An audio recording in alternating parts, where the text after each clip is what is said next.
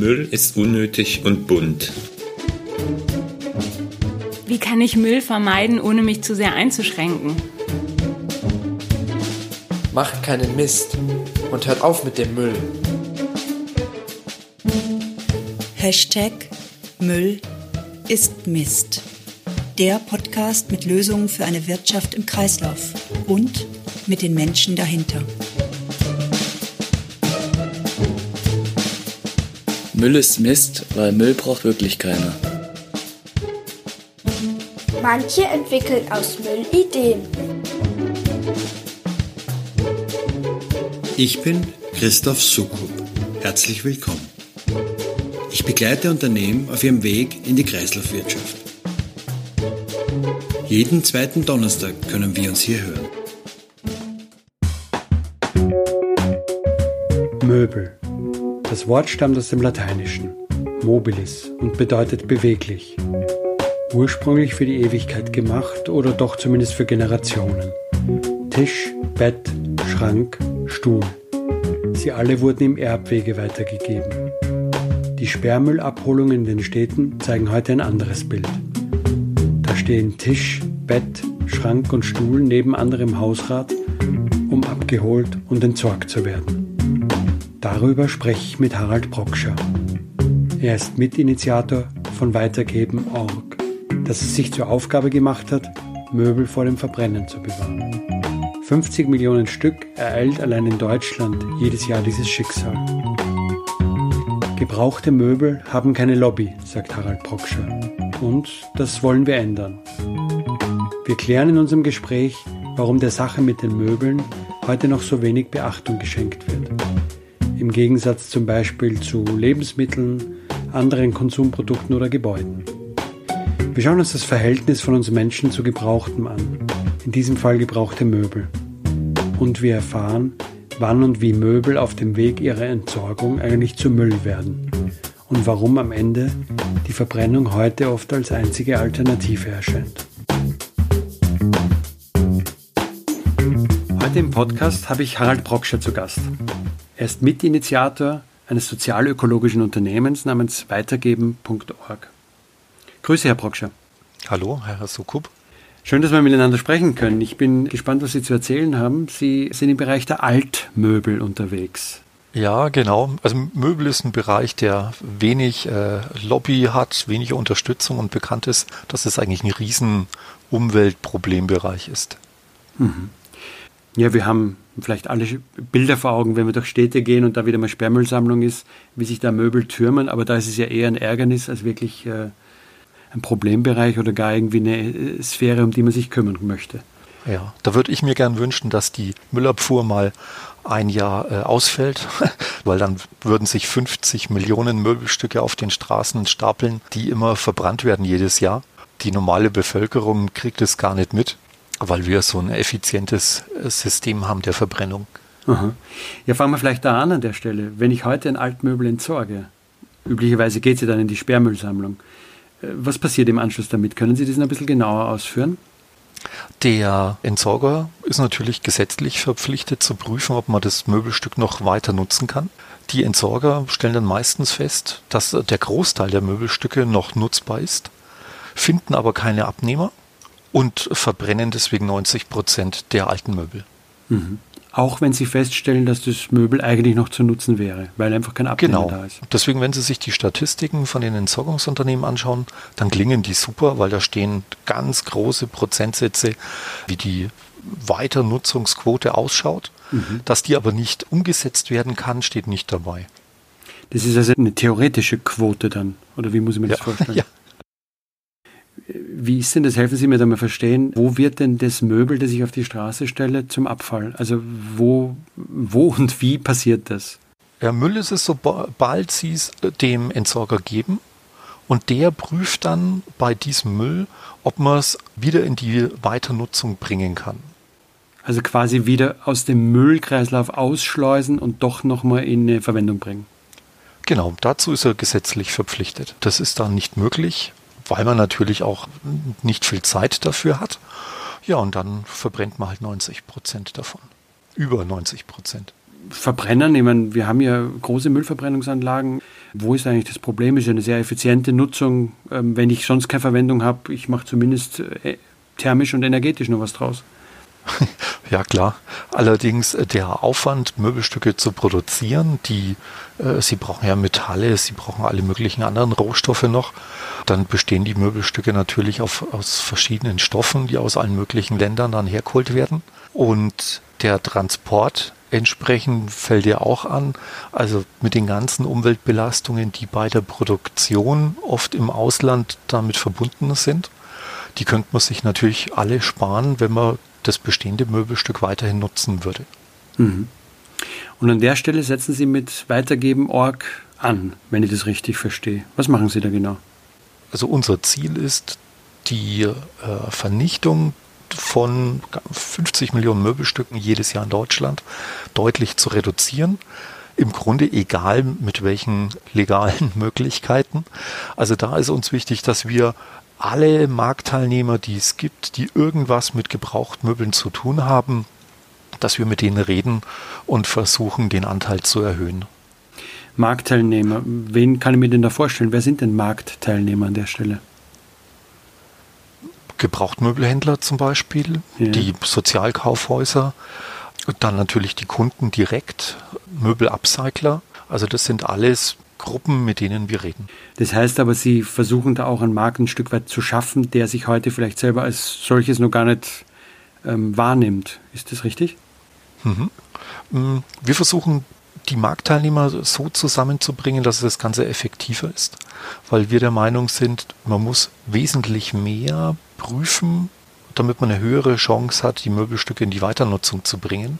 Also oft ist es so, Möbelbesitzer macht einen Anlauf, der nächste, der ihm einfällt, da schaut er, ob er äh, da einen Abnehmer findet oder einen Möbelkäufer. Dann rufen sie da an, erzählen, was sie haben, ganz stolz eigentlich, weil die Möbel hatten sie ja zehn Jahre und die haben guten Dienst getan. Mhm. Und dann sagt aber ihnen der Herr oder die Dame am anderen Ende der Leitung, nee, wenn das nicht die oder die Marke ist und wenn die Möbelstücke älter als drei Jahre sind, dann nehmen die die gar nicht. Entsprechend ist es sehr schwierig, Gebrauchtmöbel zu verkaufen. Und die allerwenigsten, also ein ganz kleiner Anteil von alten Möbeln oder Gebrauchtmöbeln wird wirklich verkauft. Nur weniger als 15 Prozent in Deutschland der Gebrauchtmöbel wird verkauft. Ja, aber wenn ich Sie richtig verstehe, sagen Sie ja, es ist nicht nur schwierig, Altmöbel oder Gebrauchtmöbel zu verkaufen, sondern es ist sogar schwierig, Gebrauchtmöbel kostenfrei abzugeben halt auch immer, weil der Zeitfaktor da ist, weil der mhm. Möbelbesitzer natürlich oft lang Zeit hat, aber wenn man sich dann entscheidet, dann möchte man es schnell weg haben. Dann sagt man, jetzt habe ich mich entschieden und jetzt möchte ich in ein, zwei, drei Wochen das Möbelstück weg haben. Es ist einfach aufwendig, also man muss viele Leute kontakten, bis man einen Abnehmer findet. Und genau die Erfahrung haben wir gemacht, haben äh, einen eigenen Bereich für Möbelspenden aufgemacht, wo wir sagen, wir koordinieren vor allem gewerbliche Möbel und Schulmöbel und bringen die in die Weiternutzung. Und nur über eine Plattform funktioniert es halt nicht, unserer Meinung nach. Sondern wenn, dann muss man da eine Kombination aus verschiedenen Plattformen nehmen, damit man eine maximale Reichweite hat. Können Sie das noch ein bisschen genauer beschreiben mit den Plattformen? Also ist das jetzt technisch gemeint, sprich eine, eine Internetplattform oder meinen Sie da mehrere Zielgruppen? Was, was steckt da dahinter, hinter den Plattformen? Mit Plattformen meine ich da natürlich, ja, einmal digitale Plattformen, aber auch die Personen direkt, zum Beispiel mit einem Newsletter, die dann direkt kontaktiert werden, aber halt auch Gebrauchtmöbelhändler zum Beispiel, mit denen man dann ja direkt spricht, wenn es dumm läuft, rufen wir auch einige an und sagen, hey, habt ihr nicht Interesse an diesen Möbeln? Also Sie müssen da letztendlich sehr diverses Feld ansprechen und auch auf sehr unterschiedliche Wege, höre ich daraus. Sie müssen das so ein bisschen an die Leute ranbringen, jeden für jeden auf seine Art und wie es für ihn passt. Richtig, ja. Gehen wir nochmal vielleicht ein bisschen genauer auf, auf Weitergeben.org ein.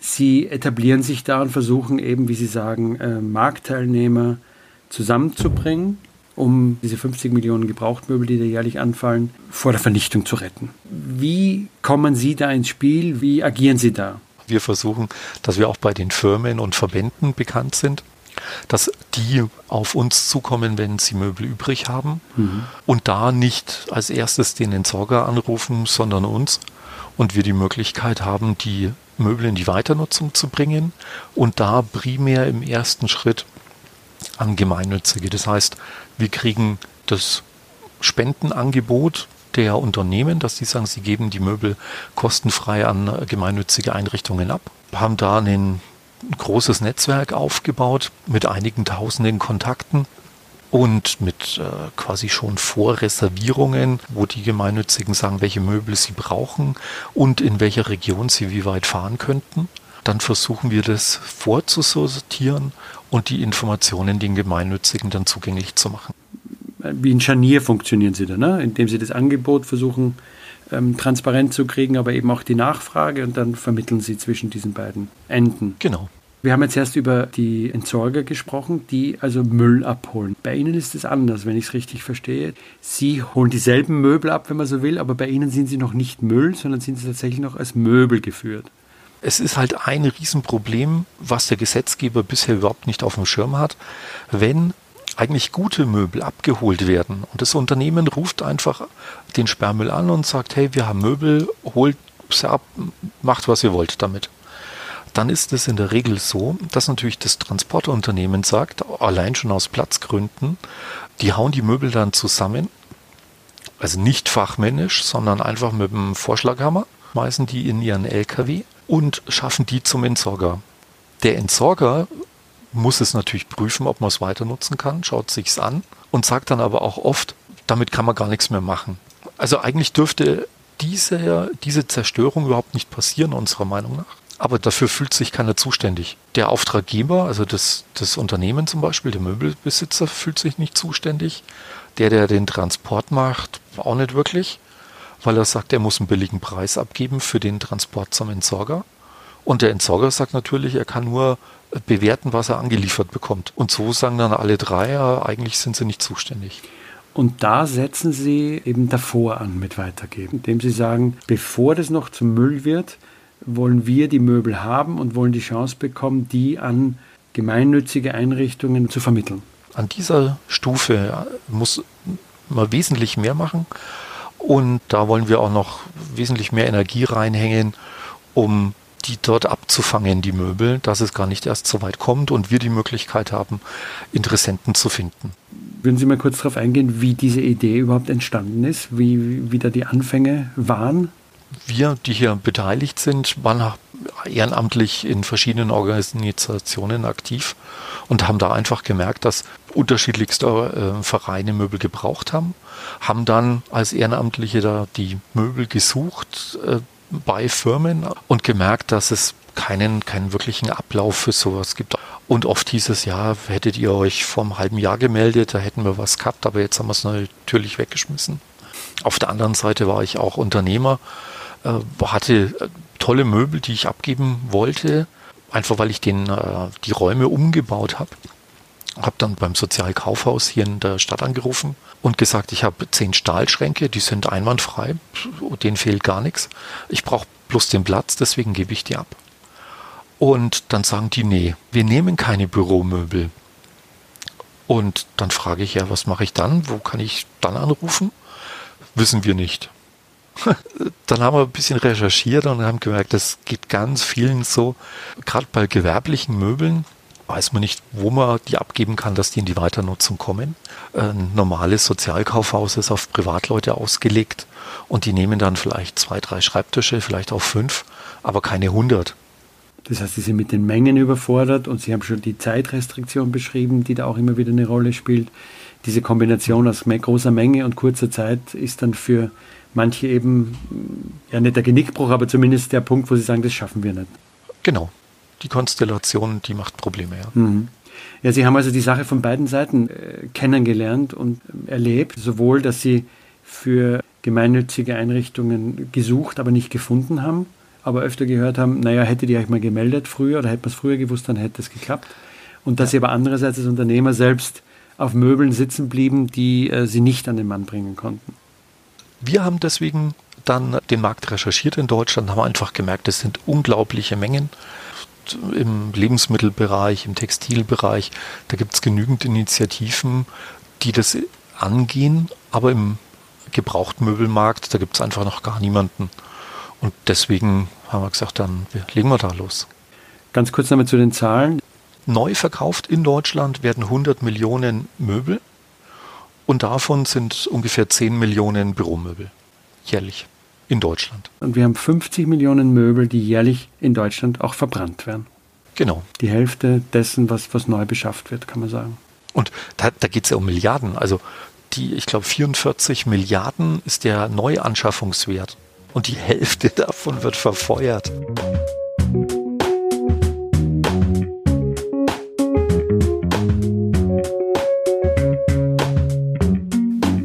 Wie würden Sie denn selber sagen, welcher Branche gehören Sie denn an mit dem, was Sie tun? Gibt es die Branche überhaupt schon?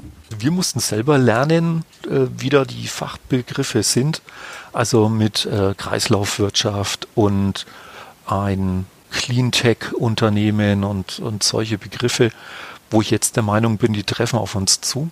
Aber wo wir das Ganze gestartet haben, war uns eigentlich nur wichtig, dass die Sachen nicht vernichtet werden. Und deswegen haben wir auch überlegt und geschaut, wo passen wir dazu, wo finden wir vielleicht eine Vernetzung in dem Verband. Gebrauchtmöbel auf jeden Fall. Also der soziale Bereich war uns auch wichtig. Auch der ökologische. Also wir sind in zwei Verbänden. Das eine ist der Secondhand Vernetzt e.V. Das ist ein Verein für Gebrauchthändler. Und das andere ist Cent. Das ist das Netzwerk der Sozialunternehmer in Deutschland.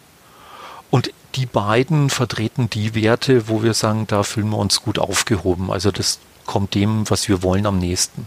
Aber es ist eine Kombination aus zwei Aspekten, wenn man so will. Ne? Einerseits das sozialunternehmerische und gleichzeitig aber eben auch die Gebrauchtwarenbranche.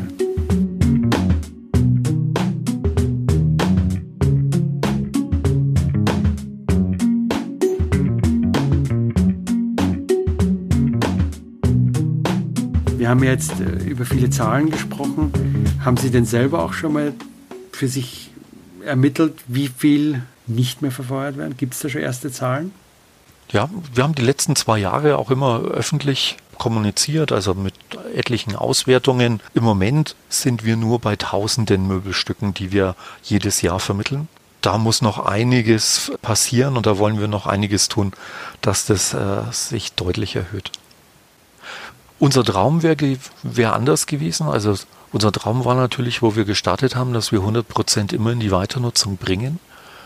Aber wenn man sich anschaut, was das für Mengen sind, dann sind wir schon froh, wenn wir es mal schaffen, dass ein paar Millionen Möbelstücke nicht verfeuert werden.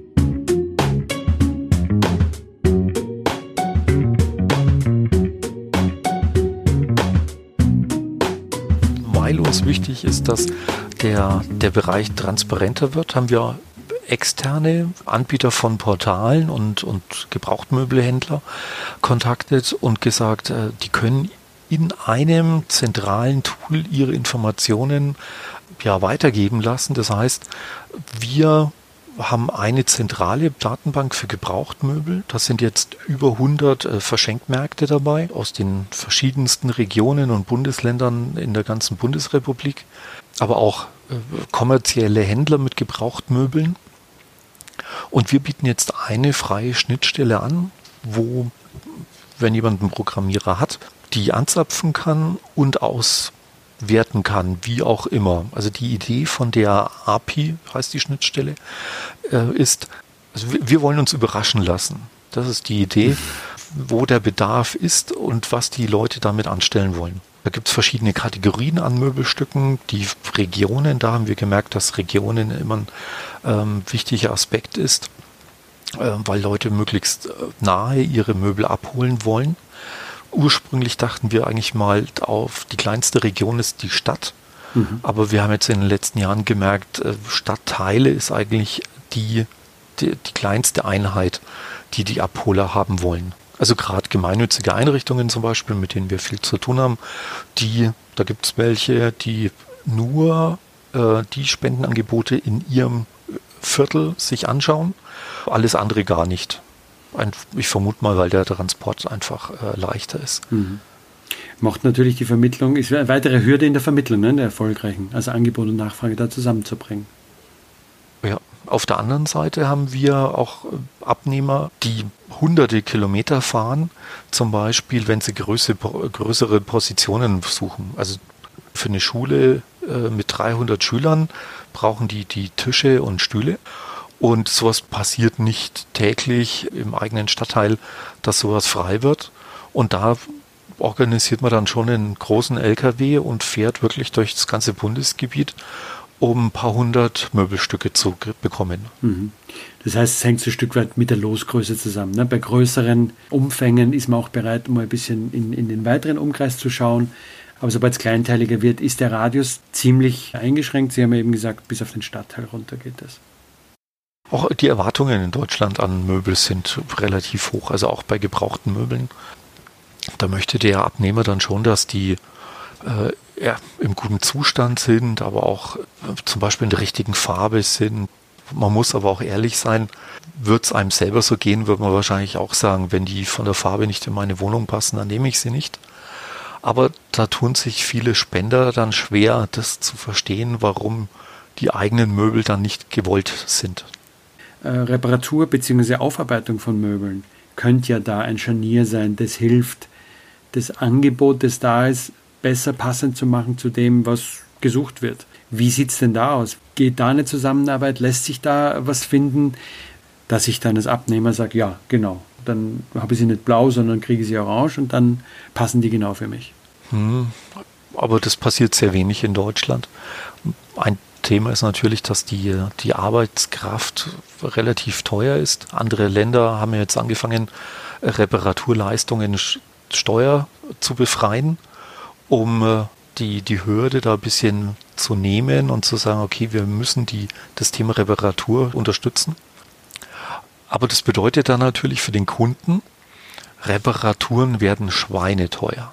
Ich muss teure, sehr teure Ersatzteile einkaufen, die unverhältnismäßig sind im Preis zu dem, was mich das Ding eigentlich insgesamt gekostet hat und dann auch als komplett neue Lösung kosten würde und dann ja auch noch die Reparaturleistung. Und dann hat natürlich der, der es repariert, immer das Problem, bei einer Reparatur können natürlich auch äh, Abweichungen entstehen, wo man dann sagt, das ist nicht ganz bündig oder so. Wenn man es neu produziert, dann hat man einen Standard und zieht den einfach durch. Mhm. Wir hatten auch mal eine Firma in Frankfurt, die wollte uns 80 gebrauchte Bürostühle zur Verfügung stellen. Dann haben wir mit dem Hersteller Kontakt aufgenommen, einem deutschen Unternehmen, und haben gemeint, falls einige davon repariert werden müssen, und davon sind wir ausgegangen, möchten wir gern wissen, was die Ersatzteile kosten. Und dann sagt das deutsche Unternehmen, wir lassen 100% in China produzieren und Ersatzteile für unsere Bürostühle gibt es gar keine. Jeder Stuhl, der defekt ist von denen, jeder Bürostuhl muss in den Müll. Sie sagten es ja eingangs so schön, die Möbelbranche an der Stelle, wenn es um, um Kreislaufwirtschaft geht, wohl so ein bisschen im Hintertreffen ist. Ne? Wir reden viel von Lebensmitteln, wir reden viel von Gebäuden. Interessanterweise sind die Möbel tatsächlich weniger am Schirm. Haben Sie eine Idee, woran das liegt? Das Entsorgungssystem ist einfach gut. Man ruft an, sagt Hallo Sperrmüll und die sind weg. Es wird einem gar nicht bewusst, was dann damit passiert. Es hat bestimmt viele Gründe, aber ein ganz großes Thema ist ja, in unserer Konsumgesellschaft ist es ja Standard geworden, dass ich Sachen wegschmeiße. Und deswegen hat man auch überhaupt, also die wenigsten haben ein schlechtes Gewissen, wenn sie Sachen wegschmeißen. Brauche ich nicht mehr, gefällt mir nicht mehr, hau ich weg. Haben wir immer wieder, wo es dann so ist, dass Mitarbeiter, die eigentlich den Auftrag haben, die Sachen wegzuschmeißen, bei uns anrufen und sagen, also zum, zum Vernichten sind die viel zu schade vielleicht findet Weitergeben Org jemanden, der sie noch nutzen möchte. Also das sind dann meistens ökologisch eingestellte Mitarbeiter bei den jeweiligen Unternehmen oder Behörden, mhm. die sagen, ey, ähm, da hätten die ein schlechtes Gewissen und suchen dann selber nach Lösungen. Allerdings haben die natürlich auch nicht viel Zeit und deswegen bin ich ganz froh, wenn die mit uns Kontakt aufnehmen, weil wir ja dann durch das Netzwerk relativ viel versuchen. Mhm. Was bräuchten Sie denn idealerweise, um gut für die Möbel sorgen zu können? Drei Wochen sollten es auf jeden Fall sein. Gerade wenn es dann natürlich auch um, wir haben Kommunen, die rufen bei uns an, sagen, sie haben 1000 Möbelstücke. 1000 Möbelstücke innerhalb von drei Wochen, hm. glaube ich nicht, dass ich da jemanden finde. Also da geht es dann schon auf ein paar Monate zu. Mhm. Und kriegen Sie das manchmal? Es gibt eine kleine Stadt, ich glaube 22.000 Einwohner. Die haben bei uns angerufen, sie haben gut 1000 Schulmöbel. Die sind die letzten Jahrzehnte gebunkert worden. Nur die, die gut sind, die defekten, haben sie immer gleich weggeschmissen. 1000 Möbelstücke in einem Ort mit nur 22.000 Einwohnern. Die waren dann da jetzt Jahrzehnte und brauchen natürlich Platz. Jetzt hat man die Entscheidung getroffen, man möchte sie weg haben. Und jetzt ist es so, in drei Wochen sollen sie weg sein. also das Problem haben wir immer wieder, dass sobald sich jemand entscheidet, dass die dann weg sollen, dann soll es schnell passieren. Und ökologisch die Möbel wegzubringen in einem kurzen Zeitraum ist sehr schwer.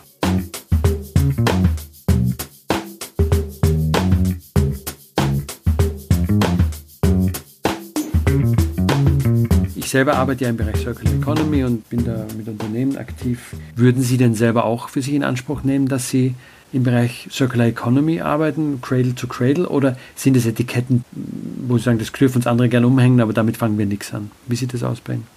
Cradle to Cradle, wo ich das Konzept mir angeschaut habe, das ist ja eigentlich was Selbstverständliches. In meinen Augen ist es ja was, was das Menscheninnere sowieso machen müsste und äh, hm. dass man da noch einen, einen, Kunstbegriff dafür braucht, um zu sagen, kompostierbare Dinge müssen kompostierbar werden und äh, Sachen, die in der Produktion eher giftig und umweltschädlich sind, die muss man möglichst lange nutzen.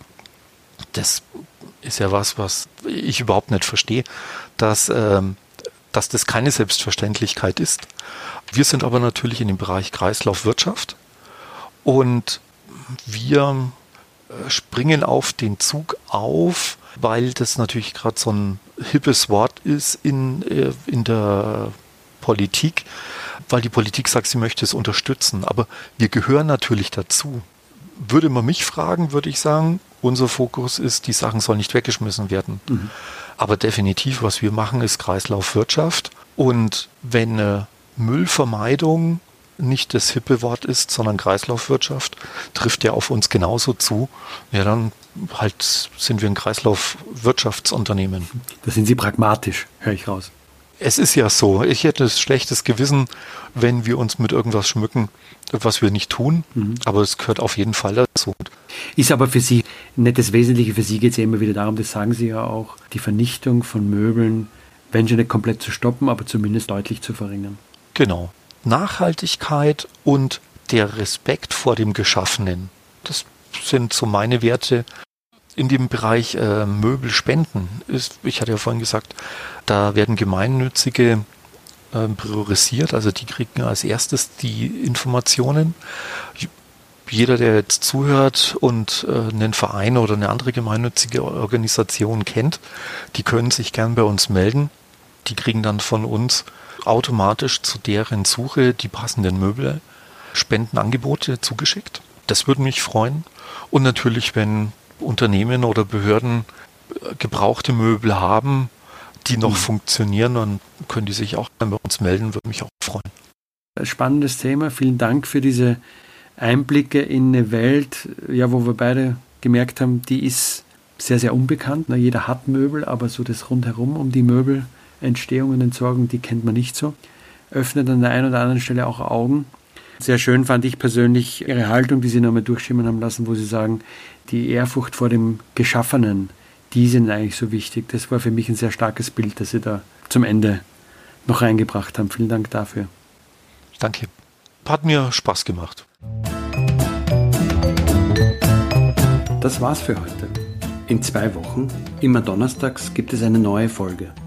Sie finden sie auf www.müllistmist.org. Müll mit UE.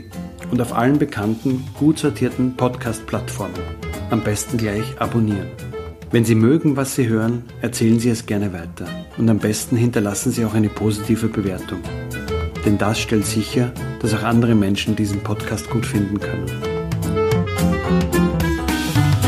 Sie können mir Ihre Anregungen Rückmeldungen oder Themenvorschläge per E-Mail schicken. Die Adresse dafür geht.doch@müllistmist.org. Müll mit UE. So oder so. Ich freue mich auf Sie. Bis zum nächsten Mal.